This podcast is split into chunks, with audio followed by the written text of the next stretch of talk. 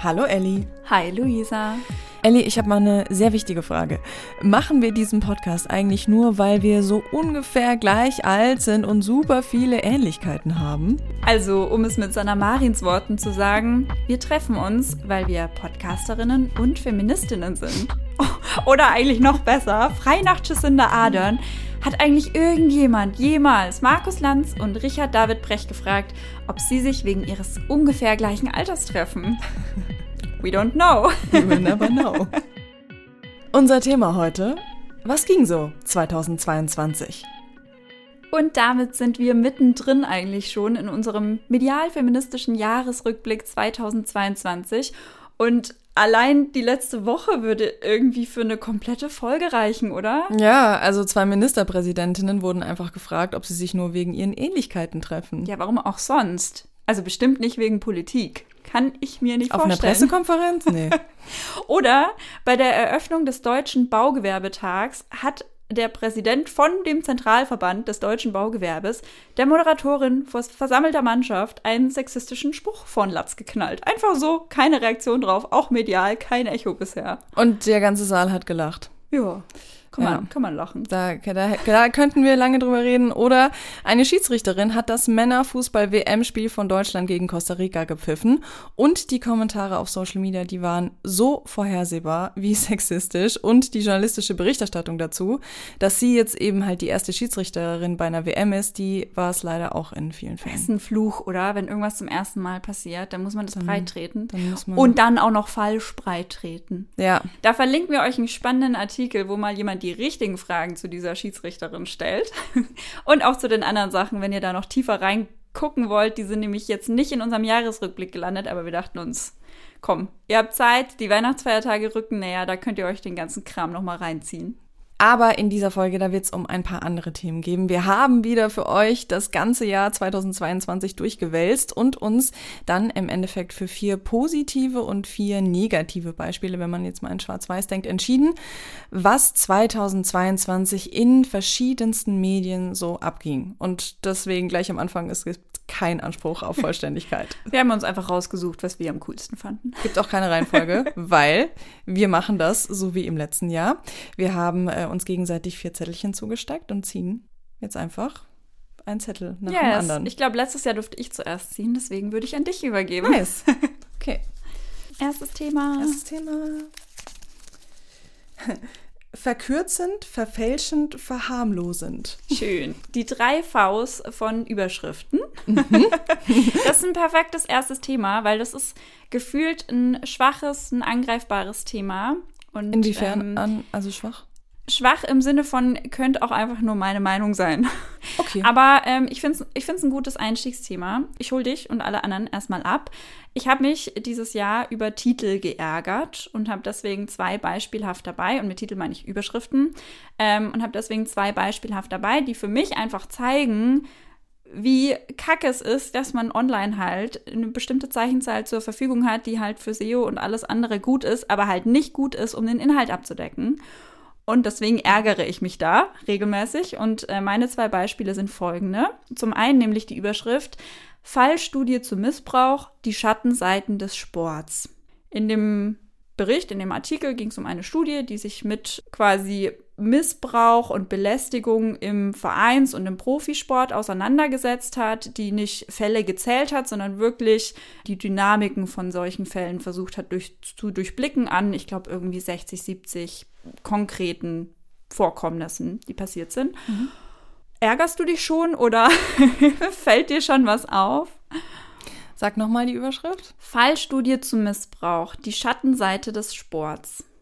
Ich finde es interessant, das Wort Schattenseite zu nehmen, weil das irgendwie schon impliziert, dass ähm, es um ein Thema geht, was ähm, sehr in der Tabu-Ecke ist. Und sie, also äh, die Menschen, die diese Überschrift gemacht haben, da auch wieder in diese Kerbe so reinschlagen.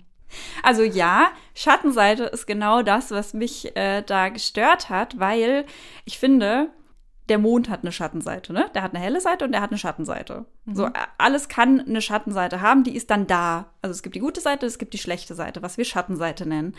Und mich hat so geärgert, dass man das Schattenseite des Sports nennt, als ob Sport sowas automatisch mit sich bringen würde. Also ich finde, was die ausdrücken wollten wahrscheinlich, ist doch die Schattenseite von hierarchischen Strukturen in Sportvereinen oder die Schattenseite von Abhängigkeitsverhältnissen im Vereins- und Profisport oder meinetwegen noch sowas wie Täterstrategien im Sport. Also das könnte ich noch eher nachvollziehen. Aber halt Schattenseite beim Sport wäre für mich dass man beim Joggen mal Knieprobleme bekommen kann oder dass man beim Bouldern Gelenkprobleme bekommen kann oder beim Schwimmen irgendwie durch das Chlor eine trockene Haut. Das sind für mich Schattenseiten des Sports, des, dass ich den Sport ausübe. Mhm. Und das so hinzuschreiben, verfälscht für mich das Thema, verkürzt das Thema auch. Und selbst dieses Fallstudie zum Missbrauch vorher, also das stellt dann den Zusammenhang her, als müsste das so sein, als müsste Sport diese Schattenseiten mit sich bringen. Das finde mhm. ich nicht gerechtfertigt. Da ärgere ich mich, weil das sprachlich einfach das Thema nicht gut abdeckt. Ja, okay.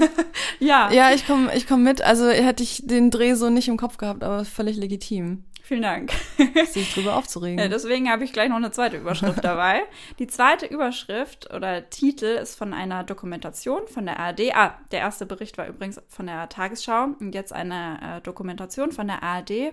Und der Titel ist Sie mussten sterben, Bindestrich, Femizide. Und in mir hat sich da auch sofort dann wieder so, ein, so eine Wallung aufgebaut. Cool, dass ihr das Wort Femizide nennt. Das mhm. ist immer noch zu unbekannt, was Femizid bedeutet, nämlich eine Tötung aufgrund des Geschlechts. Also jemand tötet eine meistens Frau, also deswegen Femizid, weil er der Meinung ist, dass diese Frau es als Frau, dass sie etwas falsch gemacht hat, dass sie seinem Besitztumsanspruch, whatever, nicht gerecht geworden ist. Das bezieht sich auf das Frausein. Also cool, dass ihr den Begriff nennt, weil das Zeit wird, dass das wirklich auch ein feststehender Begriff ist und nicht nur in der feministischen Bubble verwendet wird. Aber auch da wieder, das schiebt den Täter, finde ich, in so eine bequeme Position, weil es so unumstößlich klingt. Sie müssen sterben. So, sie mussten sterben. Es musste so sein. So, nein. Warum benennen wir das so, dass das so sein musste? Aus welcher Perspektive heraus äh, benennen wir das so? Das verharmlost für mich. Also ganz anders würde diese Doku doch geframed sein, wenn es einfach dastehen würde, Morden aus Frauenhass, Femizide. Weißt du, das würde für mich das Thema viel besser so abdecken. Und das bringt für mich größtenteils dieses Online-Texten mit sich, also Print auch, aber gerade online, weil man halt nur auf die Klicks aus ist und, und mhm. was halt was bringt und das stört mich. So, da, da, da denke ich mir, das haben wir 2022 und da würde so viel mehr gehen und die Leute machen es nicht oder denken da nicht in einen Schritt weiter. Das ist für mich ein journalistisches Problem. Ja, also was ich da, aber das ist ein grundsätzliches Problem, was ich auch mit diesem ganzen True Crime habe. Oh ja. Für mich klingt es auch einfach wie ein Romantitel mhm. und es hat dann nichts zu suchen. Also das ist, das ist so, das ist zu, zu verspielt für so ein krasses Thema und es ist zu viel Clickbaiting für ein Thema, wo es überhaupt nicht hingehört. Dann passt es aber so ein bisschen zu den Dokus, weil ich finde, dass die auch so romanhaft erzählt werden. Ah, okay. Tatsächlich. Okay, so gesehen Ton getroffen, ja, aber inhaltlich halt, ähm, ja. Aber ist auch ein Problem an True Crime. True Crime mal zu behandeln, wie da über Frauen auch geredet wird und über Täter geredet wird, das ist auch viel zu krass. Mhm. Aber interessant auch, ähm, dass du halt sagst, dass es auch daran liegt, dass ähm, man halt als Online-Journalist, Journalistin irgendwo gezwungen ist, in die Zeichenanzahl reinzupassen. Also ja, das geht so mir auch so. Formel reinzupassen. Ja. Und natürlich habe ich keine Zeit und so, aber also deswegen kann ich es irgendwie sogar bei dem Artikel noch ein bisschen mehr verstehen. Der muss halt auf die Schnelle relativ entstehen, aber bei so einer, so einer Doku, wo du teilweise über mehrere Jahre drehst oder zumindest über mehrere Monate, musst du dir doch mindestens dann auch relativ gesehen genauso viel Zeit nehmen, um einen Titel zu finden, der auch mhm. gut ist mhm. und der das Thema abdeckt. Und nicht, sie mussten sterben, weil sie müssen gar nichts. Die Täter mussten sie umbringen aus Frauenhass heraus, so in ihrem Denken, aber ist, deswegen finde ich, es ist so ein Wischiwaschi-Thema, weil natürlich kann man sagen, ja, muss da halt so getextet werden und es muss halt auch gefunden werden und es drückt doch schon irgendwo das Thema aus. Alles ja, aber es reicht mir noch nicht. Und es ist, denke ich, trotzdem ähm, auch einfach ein Stellvertreter-Thema für ganz, ganz viele Fälle. Das sind ja jetzt ja. einfach, du hast ja jetzt zwei random rausgegriffen, ja. über die du gestolpert bist und es wird noch so, so viele davon geben. Und dafür, glaube ich, einfach ein Bewusstsein zu schaffen bei Medienschaffenden ist auf jeden Fall wichtig. Dann machen wir direkt weiter okay. mit deinem ersten Thema. Hm. Bin gespannt. Ich auch. Hassmemes und MeToo. Mhm. Aha. Weißt du, welches Thema sich dahinter verbergen könnte?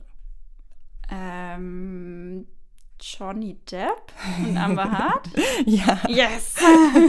genau, wir hatten ja schon drüber gesprochen, dass ich, ich das Thema mache. Echt aber jetzt aber nicht sicher. Mhm. Okay. Ja, also Ende April habe ich auf Insta festgestellt, dass ich die ganze Zeit Videos von Johnny Depp in meinen Feed gespielt bekommen habe. Und ich als ehemals Hardcore Johnny Depp Fan. Ich habe diese ähm, diese Videos gesehen und dachte so, erstmal bin so verfallen in mein ähm, altes Ich und so, ah, Johnny Depp und so und habe überhaupt gar nicht gecheckt, um was es geht, weil ich habe das nicht mitbekommen, dass dieser Prozess gestartet ist.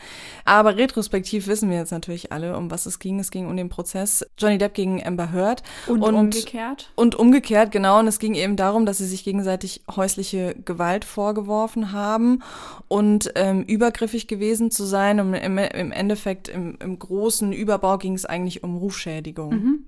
Ja, und dieser Prozess ist eben am 12. April gestartet, hat Anfang Juli dann sein Ende gefunden. Und ich möchte jetzt gar nicht über den Prozess sprechen, da gibt es genug äh, Berichterstattung darüber im Netz, sondern über das, was sich quasi parallel und auch danach im Netz abgespielt hat.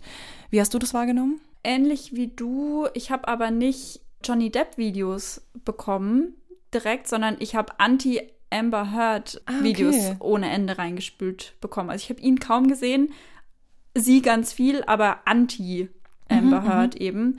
Also so, so, Memes oder sowas weniger, aber diese zusammengeschnittenen Videos mit irgendwie noch dramatischem Filter und ne, außenrum so ein bisschen schwärzlich und Kontrast hochgezogen und sowas habe ich ganz viel bekommen und wo dann so die eine Sekunde zehnmal abgespielt wird, um zu zeigen, wie krass es eigentlich ist, was passiert in dem Video oder so. Und da sind wir nämlich auch beim Punkt, da hat sich sehr, sehr schnell eine sehr einseitige Parteiergreifung ergeben, nämlich für Johnny Depp. Und was schon eigentlich verwunderlich ist, wenn man, man kennt ihn, man kennt die Berichte über ihn. Ähm, er hatte bei der gleichen Thematik, als um die gleiche Thematik ging, hatte er erst 2020 einen, in Großbritannien einen Prozess in 12 von 14 Fällen verloren. Und nichtsdestotrotz gab es eben unglaublich krasse Parteiergreifung für Johnny Depp. Es gab ähm, Hashtags Justice for Johnny, der hatte 15 Millionen Klicks, der Parallel-Hashtag dazu, ähm, Justice for Amber, hatte eine Million Klicks. Krass. Und auf diesen Social-Media-Foren wurden halt permanent pro Johnny-Sachen geteilt. Und anscheinend war es auch so, dass InfluencerInnen, wenn sie pro Amber Heard Sachen geteilt haben, extrem viele FollowerInnen verloren haben. Krass. Und sich deswegen auch quasi so in diesen Strudel begeben hatten.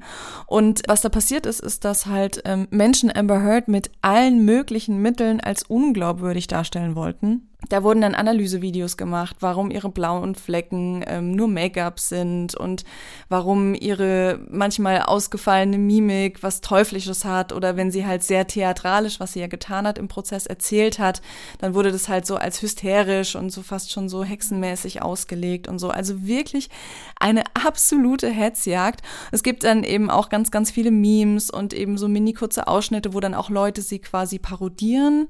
Sogar in Deutschland ist ein Supermarkt auf die Idee Idee gekommen, einen Clip zu machen, einen Werbeclip, wo sie quasi Echt? Lidl wo quasi sie in einem ganz, ganz kleinen Ausschnitt einfach, also nicht sie gezeigt wird, aber eine Frau, die ihr sehr ähnlich sieht, gezeigt wird. Wenn man quasi im Thema drin ist, checkt man die Referenz. Richtig, man mhm. checkt sofort, ja. Also es, es das zeigt, finde ich, auch diese Bandbreite, wo, wo das überall hingeschwappt ist. Und dieser Hass und diese Hetze gegen Amber Heard, die wurden halt vor allem angetrieben von rechten und antifeministischen Gruppierungen in den USA, von Seiten von BloggerInnen, aber eben auch in Deutschland. Auch da gab es Menschen, die sich da in Blogs und eben in Social Media dazu geäußert geäußert haben, kontra Amber Heard. Und die Erzählung war halt oft, Männer fallen viel zu häufig falschen Beschuldigungen von Frauen zum Opfer. Und das war also quasi das absolut gefundene Fressen um der MeToo-Bewegung, deswegen auch der Titel, und ihren Errungenschaften, also alles, was damit jetzt schon erreicht wurde und die Awareness darüber, einfach eins richtig auszuwischen. Und es gibt super spannende Analysen auch von ähm, deutschen Journalistinnen dazu. Ähm, Samira El-Wazil, die hat zum Beispiel in ihrer Kolumne in Übermedien ähm, auch einen Punkt gemacht, den ich spannend finde. Wenn man den Prozess nur durch die Augen von Social Media geschaut hätte, dann wäre man auf jeden Fall pro Johnny Depp gewesen. Boah, sowas von. Also und Krass, das ist ja. schon, es ist schon abgefahren so. Also ich habe das ja selber gemerkt, weil ich eben diese Johnny-Seite die ganze Zeit bekommen habe. Mhm. Wenn man dann angefangen hatte, auf eins zu gehen, dann kamen die ja immer und immer mehr rein. Und dadurch kann sich natürlich auch einfach so eine komplette Gesellschaft nur durch die Berichterstattung von Social Media plötzlich gegen eine Person stellen. Ohne zu wissen, wer da eigentlich dahinter steckt, also wer die UrheberInnen dieses Ganzen sind. Stimmt, ich erinnere mich auch richtig, dass ich mal versucht habe, rauszukommen. Ah, so ja. beim Durchdaddeln, dass ich so richtig versucht habe, aktiv diese Videos direkt weiterzuwischen, auch aktiv nach Amber Heard zu suchen und es hat nicht funktioniert. Mhm. Ich bin da nicht rausgekommen. Krass. Weil äh, das ist natürlich auch ein wichtiger Punkt, weil natürlich auch immer wieder doch in Studien gezeigt wird, dass Facebook, TikTok, auch ähm, Mhm. Instagram frauenfeindliche, rechtsradikale Inhalte teilweise auch einfach pushen. so krass, ey. Ja. Und dass dann auch noch dazu kommt, dass Amber Heard in den meisten Anklagepunkten verloren hat, das war dann halt wirklich ein richtiger Schlag für MeToo, wenn man jetzt doch nochmal auf den Prozess zurückgeht, ähm, weil der Fall eben im Netz so, so, so viel Aufmerksamkeit bekommen hat. Ja, weil, weil, vor allem fand ich dann auch spannend, wie im Nachhinein auch medial dann gerechtfertigt wurde, warum ähm, sie jetzt mehr verloren hat als er. Weil am Ende wurden ja beide in bestimmten Punkten halt schuldig gesprochen, Genau. aber sie muss ihm mehr Schmerzensgeld zahlen Deutlich als er mehr. ihr. Ja. Und wie das dann auch, also so, wie man das dann framen kann halt. Weil für mich haben die, sind die beide Opfer und Täter häuslicher Gewalt fertig. Ja. Und, und also ja, ist einfach krass, wie, wie sowas dann auch durch die Frames halt eine ganz andere Bedeutung bekommen kann oder auch ein Ungleichgewicht hergestellt werden kann, was gar nicht da ist. Wir verlinken euch auch noch zwei Artikel von Veronika Kracher, die hat es extrem gut recherchiert und aufbereitet. Also es ist wahnsinnig spannend und super erschreckend, wie groß die Macht ist. Ja, krass. Das Gute ist doch, ist ja auch noch nicht vorbei. Also Depp hat ja im November, glaube ich, Berufung eingelegt. Ich weiß nicht, ob gegen alle oder gegen ein paar Punkte. Und bei Amber Heard läuft, glaube ich, gerade ein Berufungsantrag noch. Also so, das ist so, irgendwie hoffe ich, dass sie es wieder auflegen, weil ich so dann optimistisch hoffen würde, dass es einfach ein bisschen gediegener zugeht, sowohl bei denen als auch auf Social Media. Aber ich habe gleichzeitig auch riesen Schiss davor, weil es halt höchstwahrscheinlich einfach genau die gleiche Welle wieder produzieren würde. Ja, also auch letzteres bei mir eher. Krass. Ja, ja so viel dazu. Okay, ich zieh. Yes. Nächstes Thema ist mehr männliche Männlichkeit. Mit Ausrufezeichen. Mit Ausrufezeichen, sorry. Ich habe mich recherchemäßig an den großen Überbau von Männlichkeit und Krieg und Medien gewagt, Oha. weil, das wissen wir alle, Russland hat 2022 einen Angriffskrieg gegen die Ukraine gestartet und daraufhin wurde auch, finde ich, oder ist in meiner Bubble angekommen, Männlichkeit in Verbindung mit Krieg äh, wurde medial ganz unterschiedlich durchgekocht.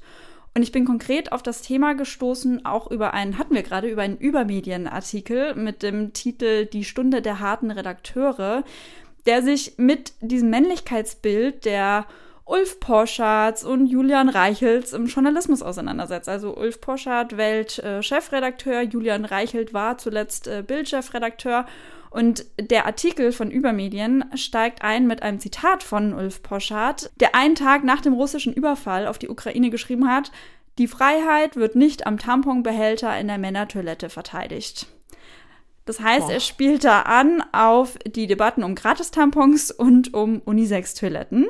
Und es geht dann in dem Artikel auch noch weiter. Es geht noch um ein Buch von dem SZ-Journalisten Tobias Haberl, der so ein bisschen deutlich macht, dass ihm so ein bisschen die männliche Wehrhaftigkeit fehlt. Also er schreibt auch in einem Gastbeitrag für Spiegel zum Beispiel sowas wie Peste schützt nicht vor Pistolen. Also will so ausdrücken, dass Männer heutzutage zwar selber Pesto machen können, aber halt nicht mehr hart genug sind, so für die Probleme, die man halt nicht einfach wegdiskutieren kann, so nach dem Motto.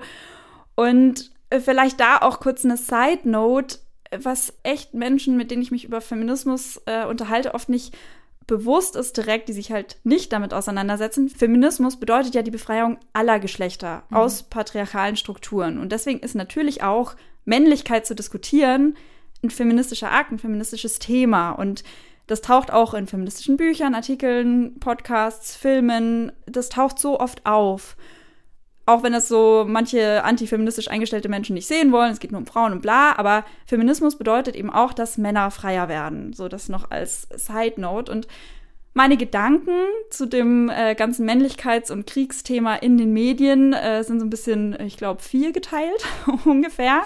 Und es sind auch irgendwie mehr Fragen, weil ich hatte dann halt, als dieses Thema eben hochgekocht wurde, so ein bisschen so zum einen Putins Männlichkeit wurde in so vielen Texten verhandelt und so dieses oberkörperfrei auf dem Pferd Männlichkeitsgehabe wurde diskutiert und darüber in seine Psyche geschaut oder auch seine Gekränktheit, die teilweise in irgendwelchen Konferenzen rausgekommen ist und ich habe mich da halt dann gefragt, so was uns das bringt. Also das heißt dann, wir müssen seine Männlichkeit verstehen und, und darüber auch seinen Charakter und schauen, wo das herkommt und so. Und ich denke mir so, ja, aber diese Männlichkeit halt auf die Gesellschaft bezogen müssen wir verstehen. So für uns. Aber es wird nichts an irgendeinem Krieg ändern, der gerade durch einen Mann mit einer toxischen Männlichkeit stattfindet. Also warum verhandeln wir diese Männlichkeit nur, weil ein männlicher Präsident einen Krieg angefangen hat und jetzt nur, weil er einen Krieg nahe der EU angefangen hat. So, das ist mir irgendwie aufgekommen. Der zweite Punkt, ich rate einfach mal runter, sodass du mhm. währenddessen nachdenken kannst.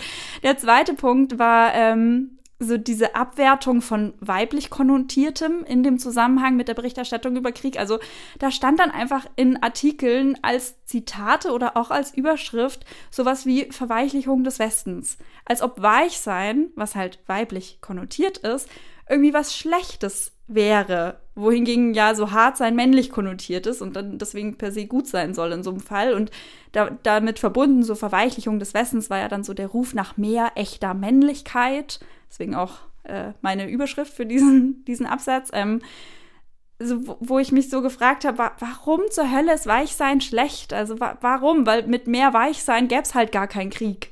So, warum werten wir das so ab? Und ist es, ähm, wurde da auch auf Annalena Baerbock als unsere Außenministerin angespielt, weil sie eine feministische Außenpolitik? Ja, genau, das wurde ja auch ganz oft debattiert von wegen, wir müssen uns da von diesen komischen feministischen Werten lösen und endlich mal echte, harte Politik machen. Mhm, ne? Also ja. habe ich jetzt keinen konkreten Artikel parat, aber auf jeden Fall hat es mitgeschwungen. Und dann auch so eine Randdiskussion, die es so ansatzweise, finde ich, gab, war so, warum durften die Männer die Ukraine nicht verlassen? Also es ja. wurde ja dann eingeführt, dass die Männer äh, wehrpflichtig sind und eben da bleiben müssen. Und klar, weil in der Ukraine halt nur Männer wehrpflichtig sind, also das macht schon irgendwo Sinn, aber gleichzeitig ist halt Fliehen auch ein Menschenrecht. Also mhm. so die Debatte aufzumachen, inwieweit sich das entgegensteht, das wurde nur so am Rand geführt. Und als letzten Punkt noch weibliche Perspektiven im Krieg. Das hat auch unterschwellig eine Rolle gespielt und gerade wenn dann so wirkliche Horrormeldungen kamen von befreiten Dörfern, in denen halt gerade Frauen und Kindern sonst was passiert ist, so da kam das immer so ein bisschen, aber dass man da generell mehr redet, auch wenn gerade kein Krieg ist und so, so dass diese ganzen Dynamiken fand ich einfach so spannend, dass dieser Krieg das halt hochspült und gleichzeitig nicht hochspült, so nicht feministisch hochspült. Und deswegen habe ich auch am Anfang gesagt, ich habe da viel mehr Fragen, als dass ich eigentlich Antworten gefunden habe, auch während der Recherche. Aber ich finde es einfach so ein wichtiges Thema, das auf dem Schirm zu haben, gerade halt, wenn man bedenkt, dass so antifeministische Strömungen mit so Insels und Abtreibungsgegnern so auch in Europa halt auf dem Vormarsch sind und so mega gut organisiert und auch mega gut finanziell ausgestattet sind und so, dass, dass das so wenig verhandelt wird alles, so diese vier, allein diese vier Thematiken, fand ich einfach voll traurig auch. Ich weiß noch, dass wir als, ähm, wir haben ja im Februar eine Pause gemacht, als ähm, mhm. der Krieg ausgebrochen ist, weil das uns emotional auch ein bisschen zu viel mitgenommen hat. Und dann weiß ich noch, dass wir in der Folge danach gesagt haben, wir müssen jetzt weitermachen, weil ähm, wir den Feminismus auch für den Frieden brauchen, damit nicht so verrückte Männer wie der Putin da oben sitzen und, mhm, und ihre stimmt, ja. männliche Macht ausüben. So, da, da musste ich gerade dran denken, dass das natürlich irgendwie ein Thema ist in vielen Köpfen wahrscheinlich, aber mhm. ja. Ich habe da auch überhaupt keinen Blick dafür, wo das wohl hingeht. So, also ich habe dann so voll viele Artikel auch gelesen, so zum Thema, dass äh, Männer, also waren Männer, äh, die Position vertreten, dass nur Männer in den Krieg ziehen sollten und dass es ähm, zum Beispiel den ähm, dem Militär nicht gut tut, wenn auch Frauen an der Waffe sind. So und, und mit welcher Argumentation und so. Und bin da wirklich in so ein richtiges Rabbit Hole reingefallen, wie, wie männlich konnotiert diese Macht ist und wie abwertend da einfach gegenüber dann feministischen Werten gesprochen wird und, und weiblichen, weiblich konnotierten Werten und hat mich richtig verunsichert und, und fand ich dann richtig schade, dass das ja blöd gesagt einfach eine Chance hätte sein können, dieses Jahr diese Themen auch zu verhandeln und sie gefühlt für mich nicht genutzt wurde. Aber vielleicht bin ich natürlich wie bei Johnny Depp halt auch irgendwann mal falsch abgebogen und nicht zurückgekommen. Mhm. Kann natürlich auch sein. Es ja. gab so ein paar gute Artikel auch dazu und, und gute Auseinandersetzungen, aber gefühlt so viel mehr so Ulf Poschardt-Krams. Voll spannend. Das ist wahrscheinlich, also klar kann jetzt wahrscheinlich keiner diese Fragen erstmal beantworten. Das ist wahrscheinlich auch was, wo man einfach mal in zehn Jahren auch gucken muss, was, mhm. was macht so eine Berichterstattung während dem Krieg mhm. mit uns und ja. was lernen wir daraus oder was nehmen wir daraus mit, so, ne? Ja, voll. Was macht auch so ein Hochstilisieren von männlichem Heldentum, wie es halt dem Zelensky widerfahren ist? So, was, was macht das auch? Und ja, auf jeden Fall bin ich auch gespannt. Also wenn wir den Podcast in zehn Jahren noch machen, dann lass uns auf jeden Fall zurückblicken. Ähm, ich glaube, weiter können wir dann an der Stelle damit auch nicht gehen, aber es war mir irgendwie trotzdem wichtig, dass wir drüber reden. Ja. Und die Gedankenanstöße vielleicht auch einfach mitgeben. Sind, ja, ja, und das, also du hast ja wahnsinnig viele unterschiedliche Punkte auch angesprochen. Also auch nochmal dieser Punkt mit dem, ähm, ist es okay, wenn Männer auch sagen, ich möchte nicht kämpfen. So. Mhm. Und das, das war was, was mich am Anfang extrem beschäftigt ja. hat, dass ich dachte, oh mein Gott. What the fuck, die, natürlich. Die, die, die, dürfen jetzt einfach nicht gehen. Ja. Auch wenn sie vielleicht gar nicht wollen, auch wenn sie einfach Todesangst haben. Erwartet man von Männern, dass sie das hochhalten, während es bei Frauen ähm, und sowieso logischerweise auch Kindern in Ordnung ist, dieses mhm. Weiche zu zeigen, weil ja. man sie eh schon damit assoziiert. Ja, also wo war da auch der Aufschrei der Männer, blöd gesagt? Warum war das nicht Thema mehr, auch von männlichen Politikern? Mhm. Das verstehe ich nicht, weil es heißt ja immer so, Frauen müssen sich halt auch darum kümmern, dass sie gleichberechtigt werden. Warum kümmern sich die Männer nicht auch um ihre Gleichberechtigung. Ja. Noch eine Frage. Ja, sorry, ohne Antwort. also genau, ich glaube, wir, wir, können da einfach einen Punkt setzen. Ja. Es ist äh, oder tausend Fragezeichen, wie auch immer. Ähm, Lass uns und, Fragezeichen setzen. Genau. Ja, genau. Cool. Danke. Ich hoffe, sehr, ich ziehe ein äh, spaßigeres Thema für dich jetzt. Ja. oh, ich sehe hier schon ein Herz. Oh. hey Clit, nice to meet you. Ja, mit Klit meine ich die Klitoris und ihre Darstellung. Vor allem darum soll es gehen. Ähm, es ist nämlich so gewesen, dass im Februar dieses Jahres Buchverlage, und zwar die Buchverlage Klett, Cornelsen und Westermann. Das ist witzig wegen Klit, Klett. Danke für diesen Beitrag. Meine Damen und Herren, das war klassischer Elisabeth Ries Humor. Toll. ähm, ja, dass diese drei Verlage ähm, die Abbildung der Klitoris angepasst haben und auch teilweise sprachlich angepasst haben. Denn die Klitoris wurde im Vergleich zum Penis immer falsch dargestellt, oft, also in Lehrbüchern, also oft nur als Punkt und dann oft auch als Erbse bezeichnet oder auch betitelt, ähm, was quasi ja impliziert, dass es ein kleiner Punkt ist und dahinter und so weiter nichts mehr kommt. Dabei ist sie ja deutlich komplexer und eben auch kein Punkt, sondern ein 10 Zentimeter langes Organ. Ja, die ist so wie der Penis quasi. Genau. Ich habe mal so zwei Bilder nebeneinander gesehen, ist quasi die gleiche Größe. Genau, es ist eigentlich unser Penis-Pendant, wenn man es ja. so Sieht möchte. Sieht auch ein bisschen ähnlich aus, ja. finde ich, so mit Eier und Penis. Und das ist was, was halt lange Zeit in den Büchern einfach überhaupt nicht sichtbar war. Und ausgelöst hatte das Ganze Sina Krüger, ist eine Lehrerin aus Berlin, Berlin und die hat in ihrer Masterarbeit über die fehlerhafte Darstellung des weiblichen Genitalbereichs in Schulbüchern geschrieben. Und ähm, die hat dann da auch zweimal hinterher schreiben müssen, bis irgendwas passiert ist, beziehungsweise bis halt jemand reagiert hat. Und war natürlich auch nicht die Einzige, der das aufgefallen ist. Also es ist ein Thema, was schon immer mal wieder hochgekocht ist, aber sie hat es dann tatsächlich geschafft, dass die Verlage reagiert haben. Und die haben das dann tatsächlich auch teilweise unterschiedlich umgesetzt. Also Sina Krüger meinte zum Beispiel, dass sie fand, dass Cornelsen und Klett, aber vor allem Klett, das Ganze am besten abgebildet hatten. Also Klett hat dann nämlich auch andere Bezeichnungen verändert. Die haben dann zum Beispiel auch von der Klitoris Eichel gesprochen. Also da mhm. haben wir mhm. wieder so deutlich gemacht. Pendant. Es gibt das und das. Mhm, genau.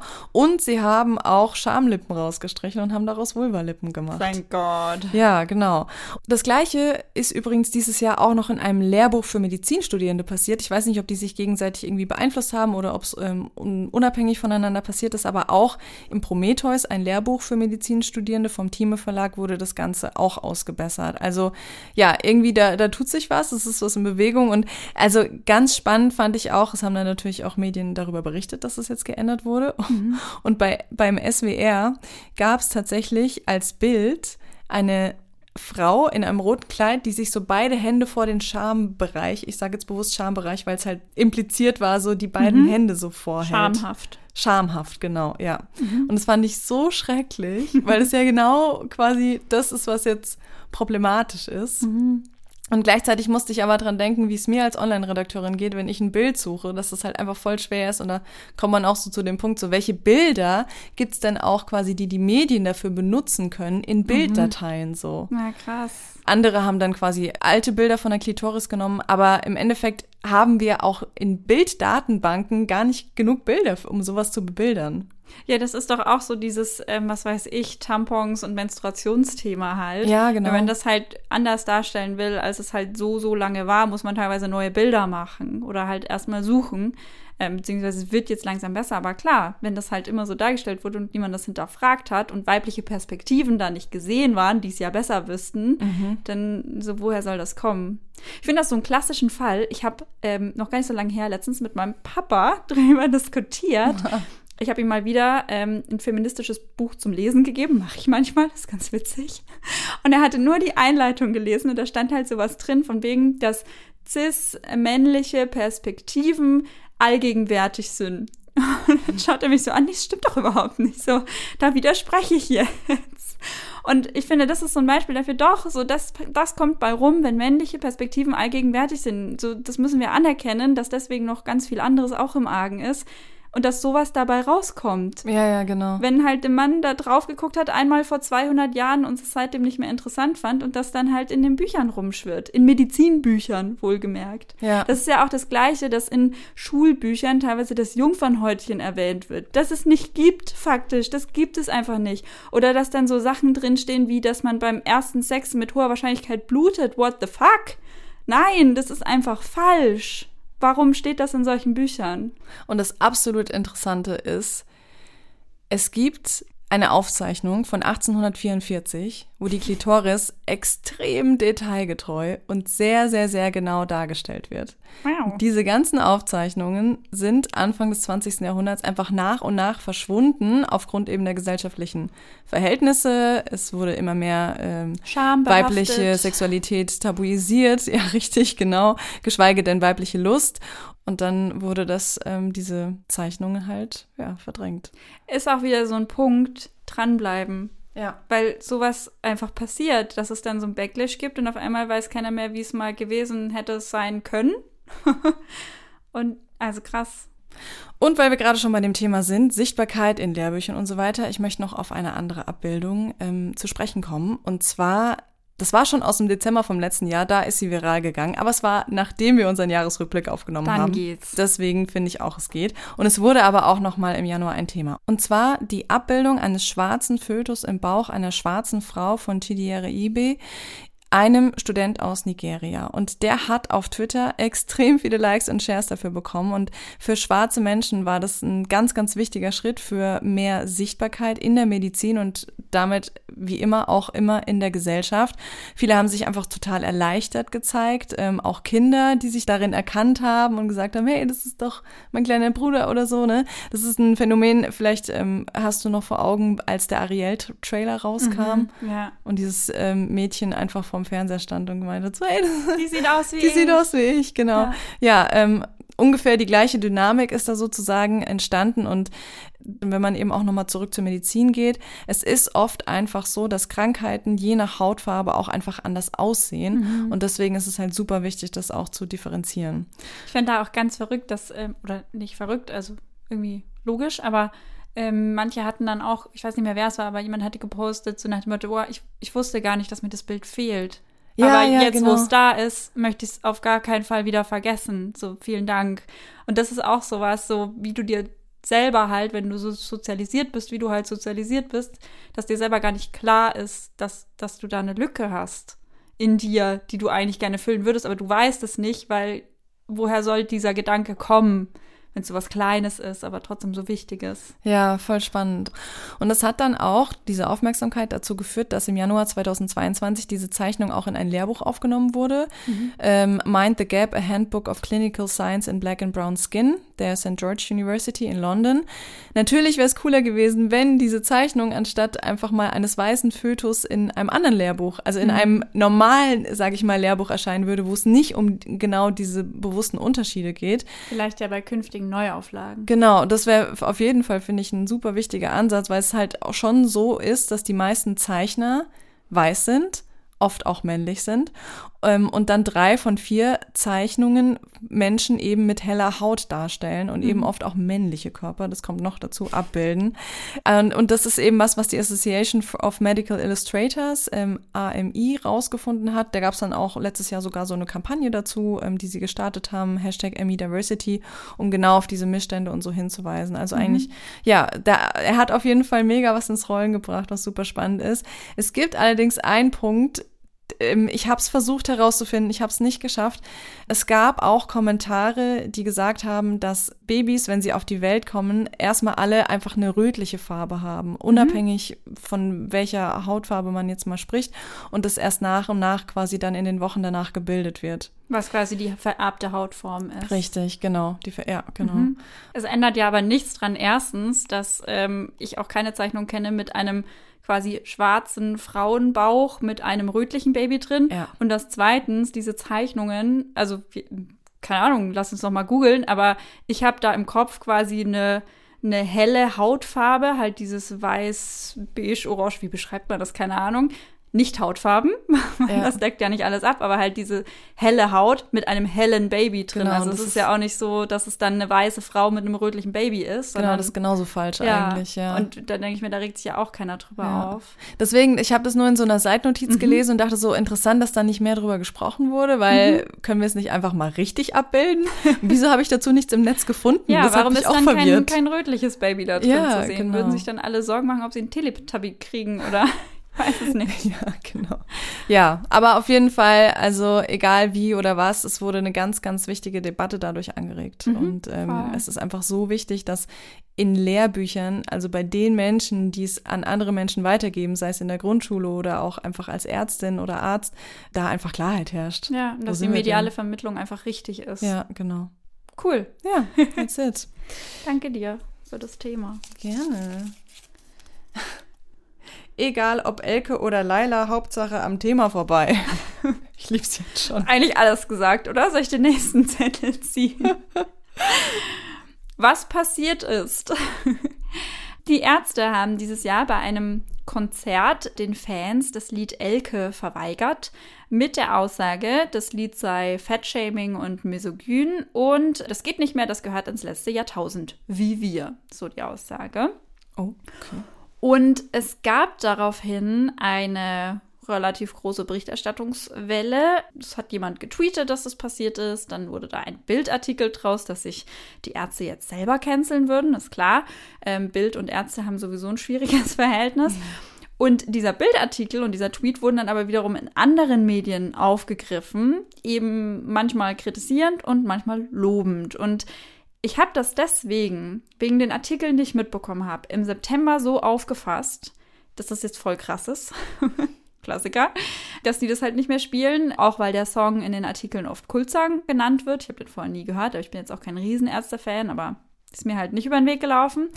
Und deswegen war das ja auch bei uns, bei der Themensammlung, erinnere ich mich, ein positiv besetztes Thema dass das gut ist, dass die Ärzte sich so positionieren und ein Zeichen auch für Feminismus im Punk und so aus diesen Aspekten mhm. heraus. Und mhm. ich würde es jetzt aber ehrlich gesagt ganz gern in die äh, Kategorie neutral verschieben, weil auch wieder mehrere Punkte. Zum einen spielen die Ärzte meines Wissens nach den Song schon seit Jahren nicht mehr. Der ist auf keiner Setlist mehr drauf gewesen bei den letzten Konzerten in den letzten Jahren. Zweitens hatten sie sich auch schon mal in einem Interview davon distanziert.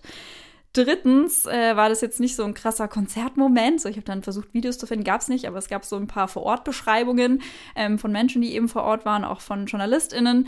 Und das war kein krasser Moment, so volles Innehalten, sondern es war halt so voll flüchtig, flapsig. Es hatte halt einfach so einem der Fans, die das gefordert haben, unten in der ersten Reihe zugerufen und weiter ging's. Und viertens das ist auch nicht so, dass die Ärzte mit dem Lied kein Geld mehr verdienen, sondern das ist ja, ich habe mir das dann schön auf, äh, wie heißt Apple Music, iMusic äh, reingezogen und auch auf YouTube können wir euch das Musikvideo verlinken. Also es ist überall noch da und sie verdienen überall noch ganz normal Geld damit. Ist mir jetzt auch nicht bekannt, dass sie ein Zeichen gesetzt haben, das Geld aus Elke und unseren anderen sexistischen Songs äh, geben wir jetzt an Frauenhäuser oder so. Und deswegen, Wrap-up, ich finde es voll gut, wenn misogyne Dinge auch als solche benannt werden und wenn so Fat-Shaming und generell diese Art von gewichtskritischen Aussagen, wenn es halt immer weniger Raum bekommt, aber es war halt für mich voll das verzerrte Medienbild, wie weit wir damit sein sollten oder sind. Also überhaupt, es quasi ist da nichts passiert, gar nichts. Und es wurde so getan von der Bild in die eine Richtung und von anderen Medien in die andere Richtung, als wäre das jetzt ein Ding. Und es war einfach gar nichts. Mega gutes Beispiel dafür, wie sowas einfach konstruiert. Das ist Voll eine konstruierte Berichterstattung. Voll. So, oh, lass, lass da mal, können wir so interpretieren, war das für mich, so die Kategorie. Und auch einfach, weil man weiß, sowas funktioniert. Clickbaiting, dies, ja, das. Ja, voll. Haben sich die Ärzte dazu geäußert? Ähm, nee, also danach kam eigentlich auch nichts mehr. Ich habe dann noch ein Interview gelesen, das danach stattfand. Da war das auch, da war halt der Song auch kurz Thema, aber mehr halt nicht. Oder auch ein anderer Song von der neuen Platte. Da ging es auch dann kurz um Männerbild. Also,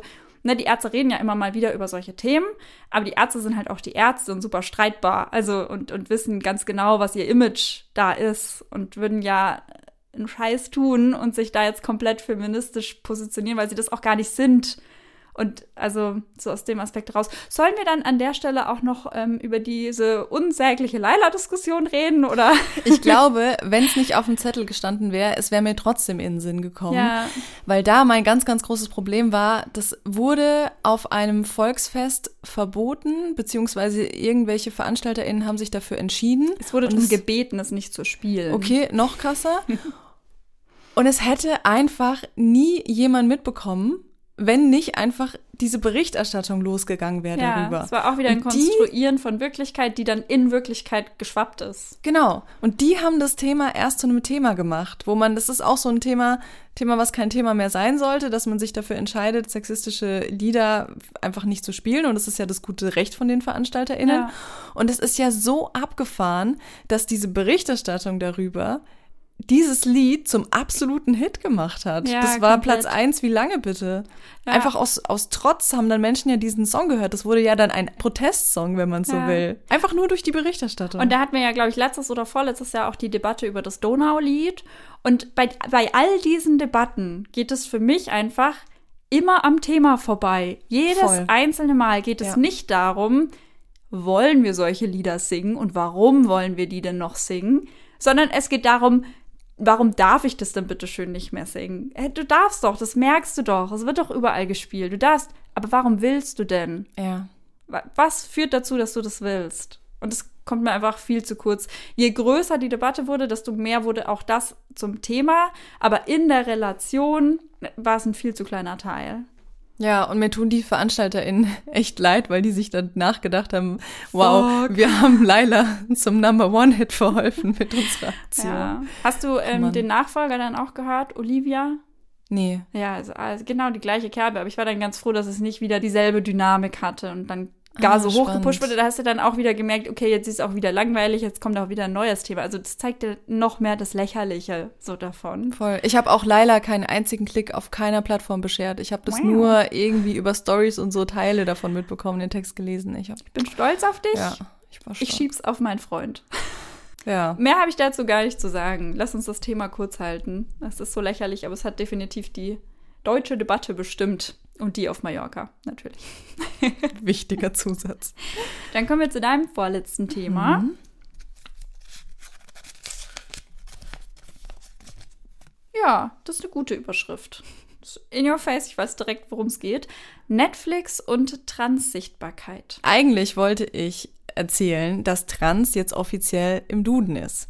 Dann habe ich aber herausgefunden, dass Trans als Adjektiv schon auch wieder Ende letzten Jahres in Duden gekommen mhm. ist. Deswegen passt es nicht ganz in 2022 Jahresrückblick. Aber es wurde natürlich auch da im Januar dann einfach zu einem großen Thema. Und dann habe ich einfach mal so ein bisschen nachgedacht, wie ähm, Transmenschen bei mir dieses Jahr sichtbar waren in den Medien und ähm, dadurch, dass ich sehr viel Netflix konsumiere, sind mir sofort ähm, zwei Serien in den Kopf gekommen und die möchte ich einfach ganz kurz oder ich möchte einfach ganz kurz vorstellen, wie da Transsichtbarkeit ähm, geschaffen wurde. Und zwar ähm, Elliot Page ein Schauspieler hat 2020 der Öffentlichkeit mitgeteilt, dass er eine Geschlechtsumwandlung durchgeführt hat und jetzt eben ein Mann ist und auch als solcher angesprochen und gesehen werden möchte. Beziehungsweise vorher ja auch schon Mann war, aber halt ab jetzt nach außen hin genau. auch männlich ist und gesehen werden möchte. Ja, genau, ja, das ist gut präzisiert. Und noch vor der Geschlechtsumwandlung war er Teil des Casts der Serie Umbrella Academy und hat da die Figur von Vanya Hargreaves gespielt. Und im März 2022, da gab es dann eben ein Tweet von Elliot Page mit dem Titel Meet Victor Hargreaves. Und dann war eben klar, okay, also Elliot Page wird weiter bei Umbrella Academy im Cast sein. Und seine fiktionale Figur Victor hat eben auch quasi eine Geschlechtsumwandlung durchgemacht. Ja, krass. Und das finde ich super spannend. Also er wurde nicht durch eine Frau ersetzt, ähm, also durch eine Schauspielerin ersetzt, die dann quasi weiter Vanya Hargreaves spielt. Oder hat selbst weiter eine Frau gespielt. Ach so, ja, oh, das hätte er wahrscheinlich niemals gemacht so. Und was dann eben passiert ist, ist, dass das Drehbuch quasi geändert wurde. Und das finde ich irgendwie, äh, ich fand es einfach sehr spannend, die Reaktion der SerienmacherInnen und die Reaktion von Netflix darauf. Klingt auch so, als hätte da sehr viel Auseinandersetzung hinter den Kulissen Genau. stattgefunden, weil Ja. es muss sehr abgesprochen und debattiert haben und so. Ja, voll. Und Netflix hat dann auch seinen Deadname, also das ist quasi der Name, wie er hieß, als er noch als Frau wahrgenommen und gesehen wurde, aus der Netflix-Datenbank gelöscht und eben neu eingetragen mit Elliot Page. Und es gab auch von Netflix ganz viele so Kommentare, so, oh, wir sind happy, dich in der Family zu haben. Also es war fast schon, ähm, es war fast schon zu krass, finde ich, wie Netflix reagiert hat, vor allem, weil sie Gibt's, das äh, das Wort Transwashing, so wie Greenwashing genau. und Pinkwashing und so. Voll, weil das ja bei anderen SchauspielerInnen jetzt nicht so prominent gesetzt wurde und es natürlich verbunden war mit dem Marketing für die neue Staffel von Umbrella Academy, ist ja klar. So, aber ähm, genau, das fand ich auf jeden Fall, nichtsdestotrotz, man, man kann gerne meckern, aber grundsätzlich ist es einfach gut und wichtig, wie reagiert wurde, finde ich. Und ähm, anderes Beispiel noch, Elite Staffel 6 ist jetzt ähm, vor kurzem neu rausgekommen. Auch eine Netflix-Serie, oder? Auch eine Netflix-Serie. Ich bin großer Fan von dieser Serie, weil sie es so krass schaffen, in Dialogen so, so viele wichtige Themen für junge Menschen unterzubringen. Manchmal so wirklich so nonchalant in einem Nebensatz. Also es ist, ich finde es wirklich großartig. Es ist eine super wichtige Serie für junge Menschen. Und da gibt's eben in der neuen Staffel auch eine Transperson, Nico. Und der wird auch von einer Transperson gespielt, von Ander Puig. Und das finde ich auch super wichtig, weil oft Figuren, die Transmenschen sind, oft von Männern oder Frauen verkörpert werden und eben nicht Trans-SchauspielerInnen dafür gesucht werden oder eben gecastet werden. Und dafür gab es aber auch Kritik, denn eine Figur aus der Serie, Ari, ähm, die äußert sich immer wieder ziemlich krass transfeindlich ihm gegenüber und ähm, fetischisiert ihn auch auf eine gewisse Art und Weise, weil sie ihn schon auch sehr attraktiv findet, aber ähm, ihn halt nicht als Mann sieht, sondern als Transmann und das auch immer und immer wieder thematisiert und ihn damit fast in eine Identitätskrise stürzt. So. Witzigerweise gibt's halt auch einen anderen Charakter, mit dem ähm, Nico auch eine kleine Liaison anfängt und die hat überhaupt kein Problem mit seiner Identität und er entscheidet sich dann aber für Ari, die ja Die transfeindliche die Aussagen transfeindliche gemacht Aussagen gemacht hat. Und das wurde halt oft kritisiert, aber er selber hat in einem Interview gesagt, dass er sich immer wohlgefühlt hat Mhm. mit dem Drehbuch und dann finde ich das irgendwie auch legitim. Aber genau, man könnte auf jeden Fall sagen so, cool, aber man hätte die Story auch ein bisschen anders ausgehen lassen können. Ja, wobei ich da auch sage, also that's life mäßig. Ja. Also äh, Gut, ja. passiert so, warum soll man das nicht abbilden? Also es ist jetzt nicht so super krass, dass man sich denkt, hey, warum habt ihr nicht für mehr Sichtbarkeit gesorgt, indem ihr einen anderen Plot macht, sondern es ist ja also immer noch voll im Rahmen, sage ich Genau, mal. stimmt, hast recht. Und das ähm, ist eigentlich auch, passt wieder so zu, zur Philosophie der Serie irgendwie.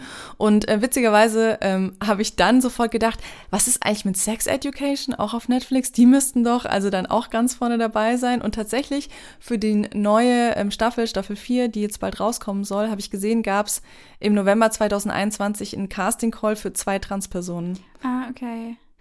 Was, was mir da direkt in den Kopf kommt, ist, ob du da auch eine Gefahr siehst. Also zum Beispiel Alice Schwarzer hat mal den Begriff rausgehauen, dass, da, oder den Satz rausgehauen, dass Trans jetzt Mode ist.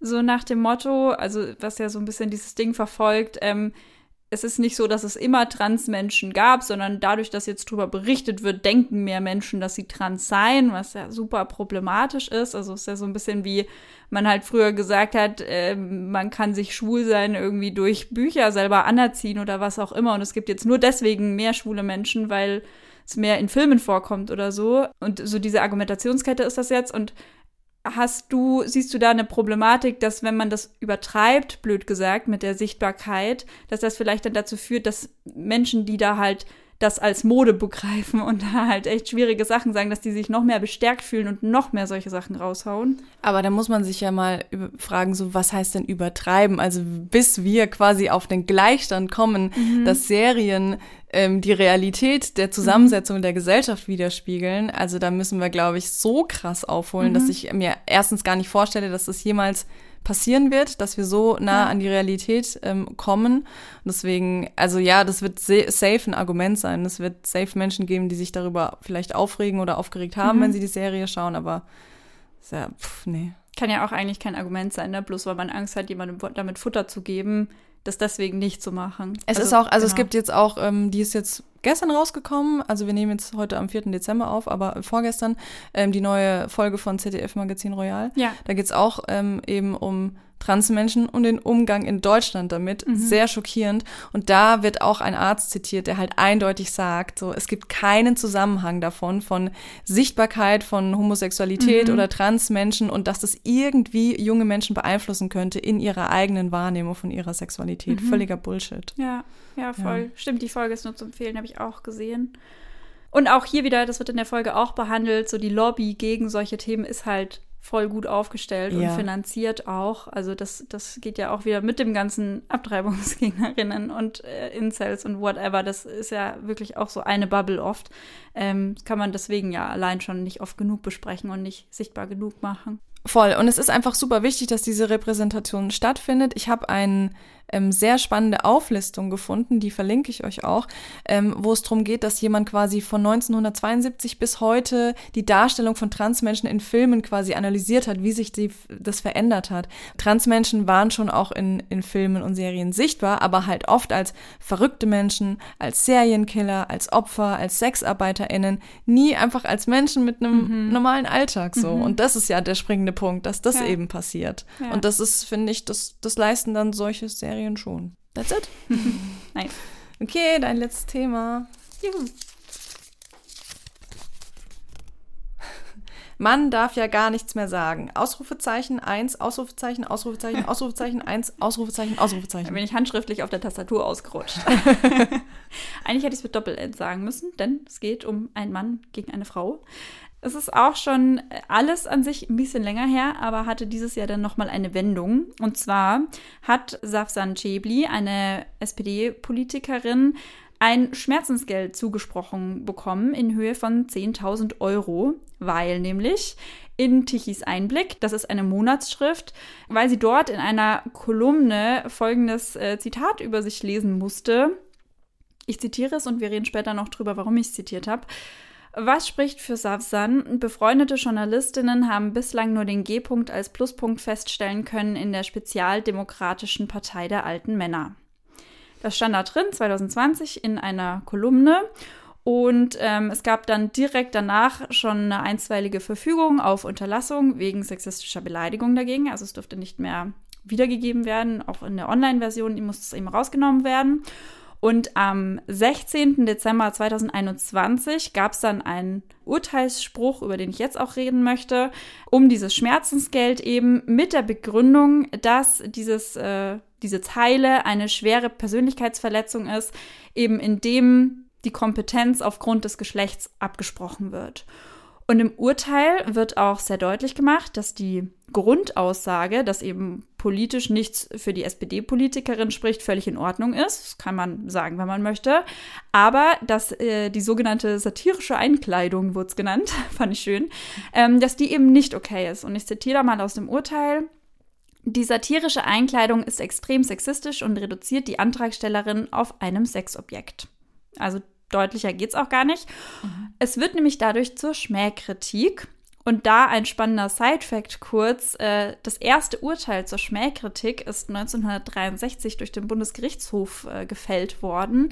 Und äh, das war auch schon zu einer Klägerin, zu einer Frau, die als äh, ausgemolkene Ziege bezeichnet wurde, nämlich vom Stern 1960. Und die Frau, um die es da ging, war die Fernsehansagerin Dagmar Berghoff. Und die hat damals 10.000 D-Mark zugesprochen bekommen.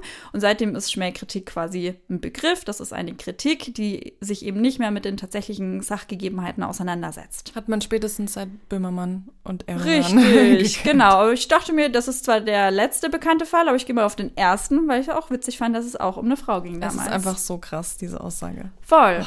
Und zu diesem Urteil, was am 16. Dezember äh, rauskam, aber dann im Januar verkündet wurde, weswegen es in unserer Jahresrückblicksfolge auftaucht, konnte ich ein bisschen rausrecherchieren, weil sich halt mehrere ExpertInnen dazu geäußert haben, so RechtsexpertInnen, dass ähm, die 10.000 Euro als Signalwirkung für Roland Tichy und eben seinen Verlag, ähm, wo das erschienen ist, dass das einerseits eigentlich zu wenig ist, aber dass durch die Berichterstattung, die halt dann dadurch entsteht, durch diesen Schuldspruch auch, schon dann wieder was bewirken kann, dass man halt gerade dieses äh, Sexistische einfach benennt und, und dass das im Urteilsspruch auch vorkommt, dass das schon seine Auswirkungen haben kann. Und ich habe mir dann die Berichterstattung angeschaut und habe festgestellt, die haben ganz viel von der DPA eigentlich übernommen. Also viele Medien haben es von der DPA übernommen, weil es halt einfach schon ein alter Hut war. Also man hat 2020 viel drüber berichtet gehabt, als das halt war. Und jetzt hat man halt nur von dem Urteil so einen Artikel geschrieben und fertig war das Thema.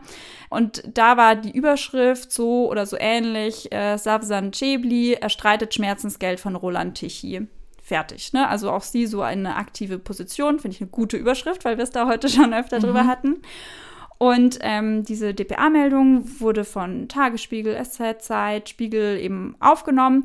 Und in der Meldung wird eben auch Sexismus und Frauenfeindlichkeit als also so zwei Begriffe auch genannt, wo man ja auch sagen muss, nicht selbstverständlich, immer noch heutzutage. Und ähm, was ich dann spannend fand, war, dass die meisten Artikel die ähm, den Satz, die Beleidigung nicht wiedergeben. Sie schreiben halt nur, ähm, dass es eine sexistische Beleidigung war, die ihr die Kompetenz abgesprochen hat ähm, also so Umschreibungen eben. Und ein Fokusartikel hat die Beleidigung dann wiedergegeben. Und ich war dann erstmal so, warum gibt er das wieder? Das reproduziert, so was soll die Scheiße?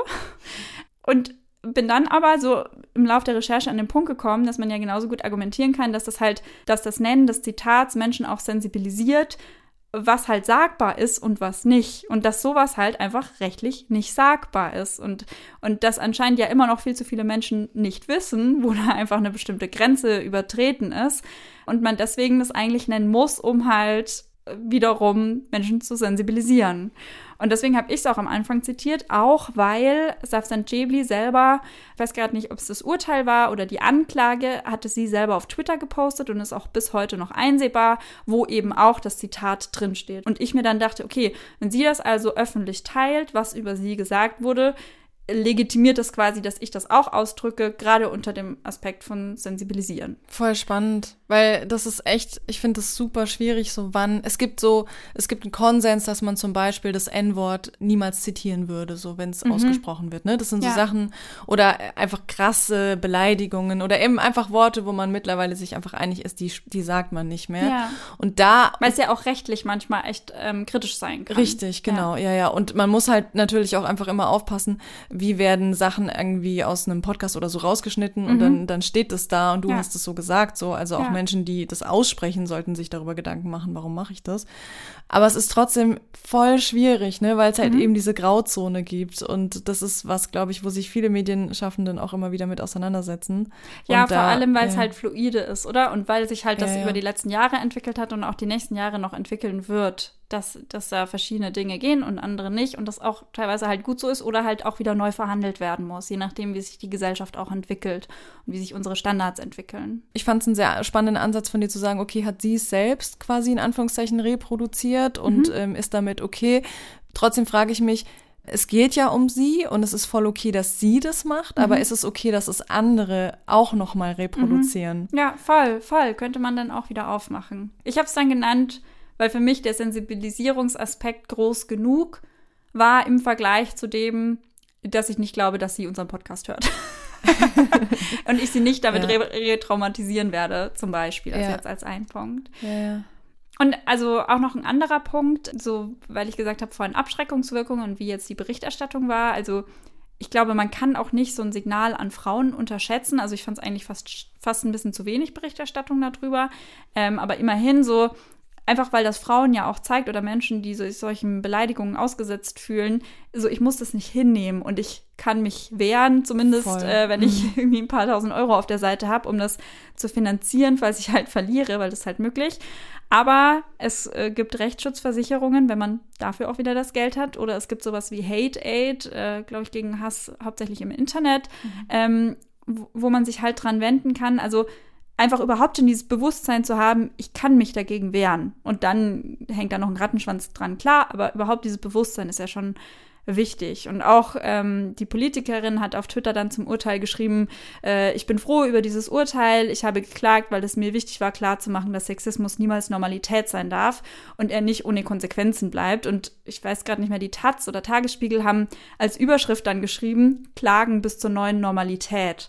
Also so, das kam schon raus, dieser mhm. Aspekt, mhm. was so dahinter steht. Und das ist ja auch seit Jahren ein Thema. Also zum Beispiel Renate Künast kämpft auch schon seit Jahren, dass äh, Facebook ihr Daten von Usern rausgeben muss, damit sie sich überhaupt mal gerichtlich mit denen und ja, ihren Beleidigungen stimmt. auseinandersetzen kann, wo es teilweise auch um sexistische Beleidigungen geht und erstmal eingeordnet werden muss, muss Facebook überhaupt die Daten rausgeben? Also nochmal ein ganz anderer Rattenschwanz dran und das ist einfach so ein Riesenkonstrukt, was durch diesen rechtlichen Aspekt an diesen Beleidigungen dranhängt, was ich so spannend finde.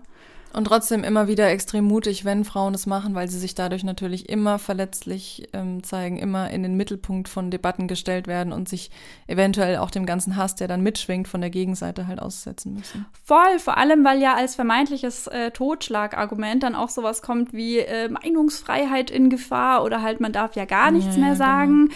Und, und da, da viel zu oft dann halt auch überhaupt nicht der Punkt auftaucht, äh, ja, wir können da über Meinungsfreiheit reden, aber da stehen sich halt verschiedene Rechte gegenüber. Also zum Beispiel steht das Recht auf Meinungsfreiheit oder eben auch die Pressefreiheit als ein Recht irgendwie auf der anderen Seite dem Persönlichkeitsrecht oder auch äh, dem Recht am eigenen Bild gegenüber. Also manchmal ist halt die Meinungsfreiheit nicht das höchste Gut, das verhandelt wird. Und das immer so als Totschlagargument in solchen Debatten zu bringen, auch so ein echt so ein abgelutscht irgendwie. Ja.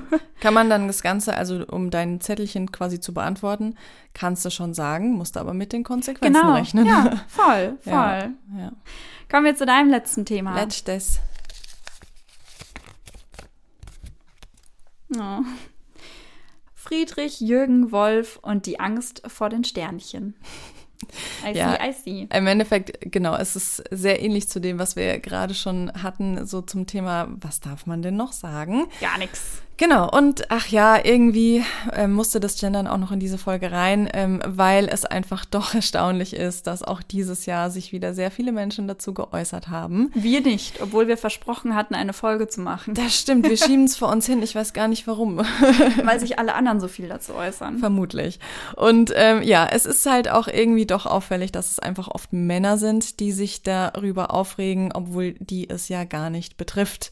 Da sind wir eigentlich schon in einem der wichtigsten wichtigsten Kernpunkte. Aber ähm, ich möchte einfach drei Beispiele nennen, die dieses Jahr passiert sind. Friedrich Merz hat beim CDU-Parteitag am 9. September eine Rede gehalten und hat das Ganze dann auch nochmal ähm, thematisiert oder sich gerechtfertigt bei einer Sendung von äh, Markus Lanz am 13. September. Und hat auch schon davor einen Gastbeitrag geschrieben. Und zwar zu dem Thema, dass JournalistInnen in den öffentlich-rechtlichen Medien nicht sprachlich gendern sollten, weil die Regel ist, dass nicht gegendert wird und die muss eingehalten werden, weil, ich sage jetzt mal wir als öffentlich-rechtliche ähm, natürlich dafür verantwortlich sind und ähm, eine öffentliche Institution sind. Und er begründet das auch noch mit dem Rat der deutschen Sprache, den es gar nicht gibt. es ist wirklich völlig absurd und er wirft den öffentlich-rechtlichen vor, klar, wir sind eine Bildungsanstalt und dann müssen wir uns auch ähm, nach den Standards der Sprache richten und dann gehört da Gender nicht dazu. Fühlst du dich angegriffen als äh, Mitarbeiterin der öffentlich-rechtlichen? Nee, nee, ich fühle mich, äh, ich fühle tief in mir drin ein müdes Lächeln, weil ich mir denke, also es ist tatsächlich auch so, dass es in ganz vielen Institutionen einfach so ist, dass es den JournalistInnen freigestellt wird. Also ich kenne ich weiß nirgendwo tatsächlich, wo das vorgeschrieben wird, sondern das ist eine freie Entscheidung, die man treffen kann. Und das finde ich auch bisher auf jeden Fall den richtigen Weg. Und apropos Vorgaben, weil du äh, gerade auch schon ähm, erwähnt hattest, Merz hatte ja auf den, ich weiß nicht, Rat der deutschen Sprache oder sowas angespielt, den es nicht gibt, aber ja. bei Lanz hat er dann den deutschen Rechtschreibrat genannt. Ja, Wahrscheinlich genau. hat er den gemeint. Und auch so da wieder, also der gibt halt Regeln raus fürs Schreiben, aber gerade Sprechen ist ja was voll Persönliches und ModeratorInnen werden dafür gebucht, wie sie sprechen und, und dafür angestellt, wie sie sprechen. Und so, da schwingt immer die Persönlichkeit mit. Und wenn das halt zu meiner Persönlichkeit gehört, dass ich mir mal das Gendern angeeignet habe, also so zu gendern mit dieser sprachlichen äh, Lücke, so why not? Also kein Rechtschreibrat kann mir das Sprechen irgendwie erklären. Also lame steht, glaube ich, auch nicht im Duden und trotzdem sagt es jeder. Und auch Merz verwendet irgendwie Anglizismen Algorithmen oder sowas. Und, und ne, also legt da auch irgendwie verschiedene Standards an. Ich würde da auch einfach bitte gerne mal dann die Studie haben, wie sich das dann wirklich auf den eigenen Sprachgebrauch von Menschen ähm, auswirkt, wenn sie die öffentlich-rechtlichen konsumieren. Ja, ich hoffe schon, dass jeder, der diesen Podcast hört, auch jetzt mittlerweile nach bald zwei Jahren auch gendert. Mit okay. Lücke. mit Lücke, ja, genau. Ja, und dann auch, auch immer dieses Argument dann mit Goethe und äh, diesen ganzen Herrschaften rauszukommen. Es ist einfach, es ist so lächerlich. Mich dünkt, das ist lächerlich. Willst du nicht wieder so reden wie vor ein paar hundert Jahren? Nee, kein Bock. Nee, voll. Was sind die anderen Beispiele? Ja, es gab dann auch noch ähm, in der Bildzeitung, natürlich muss hier auch die Bildzeitung zu Wort kommen. Es gab im August einen Artikel über und mit irgendwie Wolf Schneider, ähm, ehemaliger Moderator und Journalist. Er ist im November diesen Jahres tatsächlich auch verstorben. Und er fand in dem Artikel, dass Gendern eben was für Wichtigtour ist. Besonders schön war da auch eine Passage, ich zitiere, die ganze Gender-Debatte ist eine Wichtigtuerei von Leuten, die von Sprache keine Ahnung haben. Zwischen dem natürlichen und dem grammatischen Geschlecht besteht nicht der geringste Zusammenhang. Wie könnte es sonst das Weib heißen? Der Löwe, die Schlange, das Pferd, obwohl sie alle dieselben zwei Geschlechter haben. Die Führungskraft ist heute überwiegend ein Mann und keiner hat sich je beschwert. Die Liebe ist weiblich und dabei soll es bleiben. Ich will es gar nicht aufdröseln. Brauchen wir gar, gar nicht aufdröseln. Es, also man muss es nicht kommentieren, nee, oder? Voll. Also es, ist, äh, es ist binär gedacht. Es missachtet alle Studien, die es so zum Sprachgebrauch gibt. Und es ist so Leben und Leben lassen mäßig. Also wenn du es nicht machen willst, fein. Aber warum ja. argumentieren denn Menschen, dass das verboten gehört, wenn sie doch gegen Verbote sind. Das verstehe ich aber nicht. Und dann, dann gibt's halt, dann, dann werden so Beispiele aufgelistet, was er denn als besonders absurd ähm, in der Gendersprache empfindet und dann so Sachen wie aus Drogentoten wird dann verstorbene Drogengebrauchende gemacht. Drogentote sind doch schon gegendert.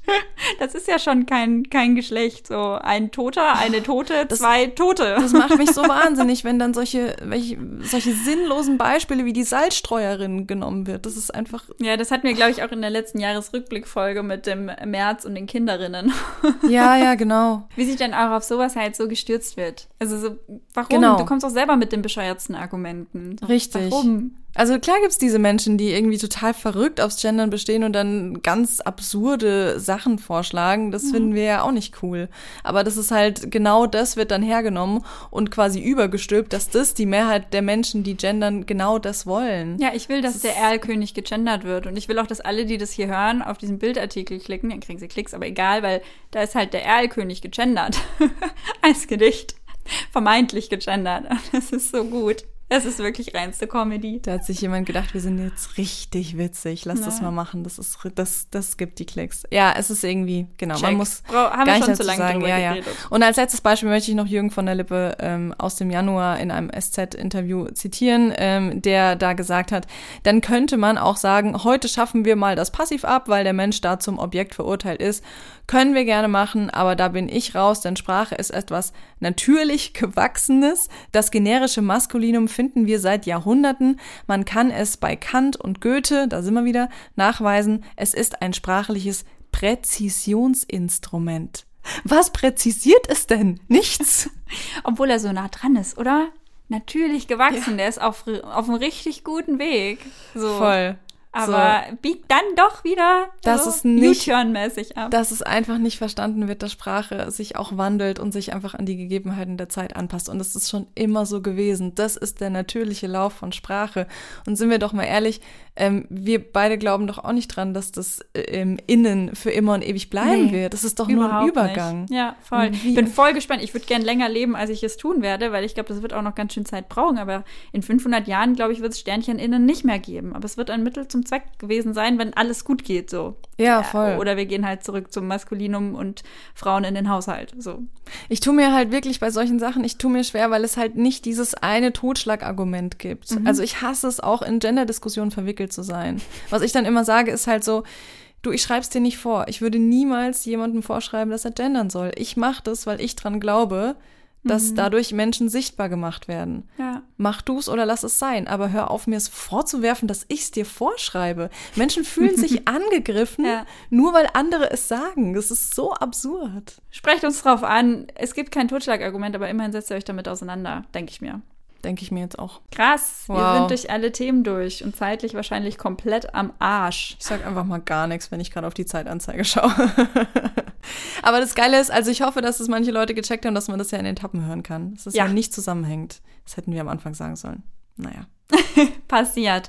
Deswegen machen wir jetzt einen ganz schnellen Wrap-up. Ähm, wir haben nämlich 2021 gesagt, äh, ganz optimistisch, dass es vorangeht. Das war unsere, unsere sehr, sehr wissenschaftliche Zusammenfassung. Was sagen wir denn dieses Jahr? Also ich weiß nicht, ich hatte nämlich so ein bisschen das Gefühl, äh, dass nicht so die Zeit dafür war, Feminismus, Feminismen zu verhandeln, gerade öffentlich, weil es halt so viel anderes gab. Es gab Ukraine und es gab Energiekrise und dann zuletzt äh, Katar und auch das musste breit besprochen werden. Und ich bin deswegen echt so ein bisschen in so einem mittelschnellen Fahrwasser unterwegs. Also so letztes Jahr waren diese großen Shitstorms, die natürlich absolut kacke und überhaupt nicht hilfreich sind, aber die zumindest halt die Themen hoch geholt haben und hochgespült haben. Und das hatten wir dieses Jahr gefühlt nicht so sehr. Und deswegen bin ich so ein bisschen unsicher, wie ich es einschätzen soll, auf welchem Weg wir gerade sind. Hm, ich finde, was du jetzt gerade nicht gesagt hast, ist der Iran und die Proteste dort. Ja, richtig. Und das ist natürlich ein Thema, wo es schon einfach eine extrem große Rolle spielt, Voll, weil Frauen ja. da extrem mutig und stark das ganze Jahr vorangetrieben haben. Deswegen, ja, ich sehe das schon so auch ein bisschen, dass es halt viele, viele Dinge gab, die irgendwie gefühlt äh, mehr Raum eingenommen haben und ähm, wenn dann eben halt solche nervigen Aussagen wie von Jürgen von der Lippe dann irgendwie auf Zitatkacheln durch Social Media gejagt wurden. Nichtsdestotrotz habe ich das Gefühl, es gibt Aufschrei für Dinge, für die es vor vielleicht letztes Jahr, vielleicht vor ein paar Jahren noch keinen Aufschrei gab. Also auch diese die Geschichte, die wir ganz am Anfang hatten mit ähm, den zwei Ministerpräsidentinnen. Mhm. Hätte das vor ein paar Jahren so prominent Aufmerksamkeit bekommen. Nee, also wahrscheinlich nicht, stimmt. Ja, und das finde ich irgendwie so ein Ding, wo ich mich einfach fest dran halte und denke so, okay, da geht was, wir sind auf einem guten Weg und vielleicht auch so für, für mich, für uns, für den Podcast persönlich, habe ich auch das Gefühl, wenn wir uns mit Menschen austauschen, wenn wir mit Menschen sprechen, den Weg zu fahren, zu sagen, okay, wir haben hier Fakten und so und so ist es. Geht beim Gendern leider nicht, deswegen nervt's mich so. Aber eben nicht auf diese aggressive Schiene zu gehen und zu sagen, ihr müsst es jetzt alle sofort mhm. machen. Und wenn das, glaube ich, mehr Menschen auch in der ganzen Debatte verstehen würden, dann wären wir sogar noch ein bisschen weiter. Und ich habe aber das Gefühl, dass so wie ich dieses Jahr diskutiert habe, dass es der richtige Weg war. Und diese Erkenntnis finde ich auch voll wertvoll, einfach zu sagen, so ja, so wie ich persönlich Feminismus auslebe, wie ich mit anderen Menschen darüber diskutiere, wie ich versuche auch mich in die anderen reinzuversetzen, die eben die Gegenposition haben, das ist der richtige Weg und davon müsste es eigentlich mehr geben und auch mehr Präsenz auf in den sozialen Medien, in den Medien allgemein. No more words needed. Ich lasse mich einfach von dir mitnehmen. Und dann Off-Topic des Monats. Alice Schwarzer ist am 3. Dezember 80 Jahre alt geworden. Deswegen ist unser Off-Topic Alice Schwarzer. Sie hat einen riesengroßen Anteil daran, was sich in den letzten Jahrzehnten in der deutschen Frauenbewegung und im Feminismus generell getan hat. Und sie ist aber gleichzeitig unter jüngeren Feministinnen nicht sehr beliebt, unter anderem eben wegen problematischen Aussagen zu Transmenschen, wie wir es heute in der Folge ja auch schon hatten. Und wir finden aber, es lohnt sich auf jeden Fall trotzdem, egal wie man zu ihr steht, einen Blick auf ihre Biografie zu werfen, weil man darin eben ganz viel über vergangene und anhaltende feministische Kämpfe erfährt. Deswegen haben wir drei Empfehlungen für euch. Und zwar zum einen eine Dokumentation über Alice Schwarzer, die heißt auch Alice Schwarzer, ähm, lief schon im September in den Kinos. Wir haben sie damals leider nicht äh, sehen können, aber müsste jetzt auch auf diversen Streamingdiensten oder als DVD zu finden sein. Wir gucken da auch nach der Folge nochmal. Und wir verlinken euch auch eine Rezension dazu. Genau. Und es gibt einen Spielfilm über Alice Schwarzer. Ähm, Im ersten lief der ein Zweiteiler. Ich habe Ausschnitte nur gesehen, wollte mir jetzt auch noch mal in Gänze anschauen. Ähm, waren auch die Rezensionen super spannend dazu. Und auch inwieweit Alice Schwarzer da gerne mitreden wollte, wie sie denn porträtiert wird. Mhm. Und kann man auch noch nachschauen in der ähm, Mediathek, ne? Das ist eigentlich ganz cool. Ja, und dann hast du jetzt vom Sehen gesprochen. Wir haben aber auch noch was zum Hören. Und zwar hat auch die SZ, das SZ-Magazin, einen Podcast über Alice Schwarzer herausgebracht. Jetzt ähm, zu ihrem 80. Geburtstag, der heißt Who the Fuck is Alice? Ja, und das sind zwei Moderatorinnen aus verschiedenen Generationen, Susan Jahangard. Liebe Grüße an Susan, wir haben auch zusammen unsere Moderationsausbildung gemacht und ähm, Gabi Herpel. Und die beiden beschäftigen sich dann nicht nur mit Alice Schwarzer als Person, sondern auch mit ihrem eigenen Blick auf sie, der halt dadurch resultiert, dass sie in unterschiedlichen Generationen aufgewachsen sind. Und ähm, Susan, die hat ähm, sehr, sehr lange mit ihrem Bild von Alice Schwarzer gestruggelt, hat auch, erzählt auch im ersten Podcast-Folge, dass sie sich eigentlich so einen Zettel geschrieben hat mit Argumenten, warum dieser Podcast nicht gemacht werden sollte und wurde dann aber eben doch überredet und es ist ein sehr, ja, ein sehr differenzierter, spannender Podcast draus geworden und Susan hat uns auch noch einen O-Ton geschickt und von einem, äh, ja, ihrer Aha-Momente in der Recherche erzählt. Also für mich war so ein richtig krasser Aha-Moment, als wir einen alten Fernsehbeitrag gefunden haben. Der sollte in den 70er Jahren bei Panorama ähm, ausgestrahlt werden.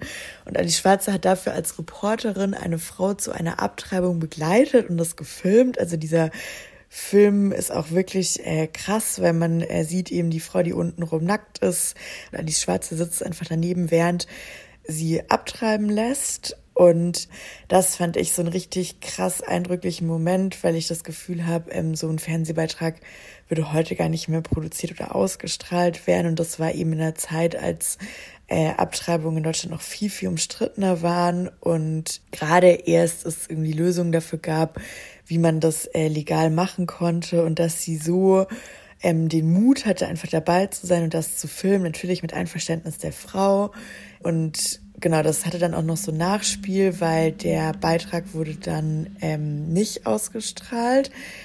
Ähm, das war dann wirklich so ein Fernsehskandal und äh, Schwarzer musste sich dann in so einer Diskussionsrunde rechtfertigen ähm, für diesen Film und wie man so einen Beitrag überhaupt produzieren kann. Und ähm, das fand ich schon beeindruckend, wie sie das gemacht hat. Und das war eben für mich so ein Moment, wo sich mein Blick auf sie nochmal verändert hat und ich eben nicht nur diese ganze Kritik sehen konnte, die ich auch nach wie vor an ihren Äußerungen habe, sondern wo ich eben zum ersten Mal auch gemerkt habe, okay, es ist schon wirklich auch ähm, krass und bewundernswert und eine große Leistung, was sie ähm, für uns Frauen in Deutschland erkämpft hat. Der Podcast ist leider hinter der Paywall, aber manchmal ist es ja so, dass Dinge irgendwie nach einem gewissen Zeitraum auch freigeschaltet werden. Aber die ersten zwei Folgen, die kann man sich anhören. Ne? Genau, oder ihr ja. könnt euch einen Probemonat oder so. Ich habe ihn äh, bis zur jetzigen Folge, ich glaube, es sind jetzt irgendwie vier oder fünf Folgen draußen gehört und fand es auch sehr bereichernd. Und damit sind wir dann auch schon am Ende unserer letzten Folge in diesem Jahr in 2022 angekommen. Unser Redaktionsplan für nächstes Jahr steht aber natürlich schon. Wir haben wieder einen Haufen spannende Themen auf der Agenda. Wikipedia, Disney-Prinzessinnen, vielleicht das Gendern. Wir werden sehen. Mhm. Und wir freuen uns schon, was wir alles Neues lernen. Und ihr vielleicht ja auch. Und wenn euch diese Folge gefallen hat und ihr Lust auf mehr habt, dann abonniert uns doch einfach gleich. Dann kriegt ihr nämlich immer gleich eine Benachrichtigung auf euer Smartphone, wenn eine neue Folge draußen ist. Und als kleines Weihnachtsgeschenk lasst uns doch einfach eine nette Bewertung da, ein paar Sternchen, passt auch zu Weihnachten. und äh, ja, klar, wenn euch dieser Podcast oder vor allem auch dieser Jahresrückblick gefallen hat, dann teilt ihn doch gerne mit allen, die das das Thema interessieren könnte oder eurer Meinung nach auch interessieren sollte. Tschüss. Ciao.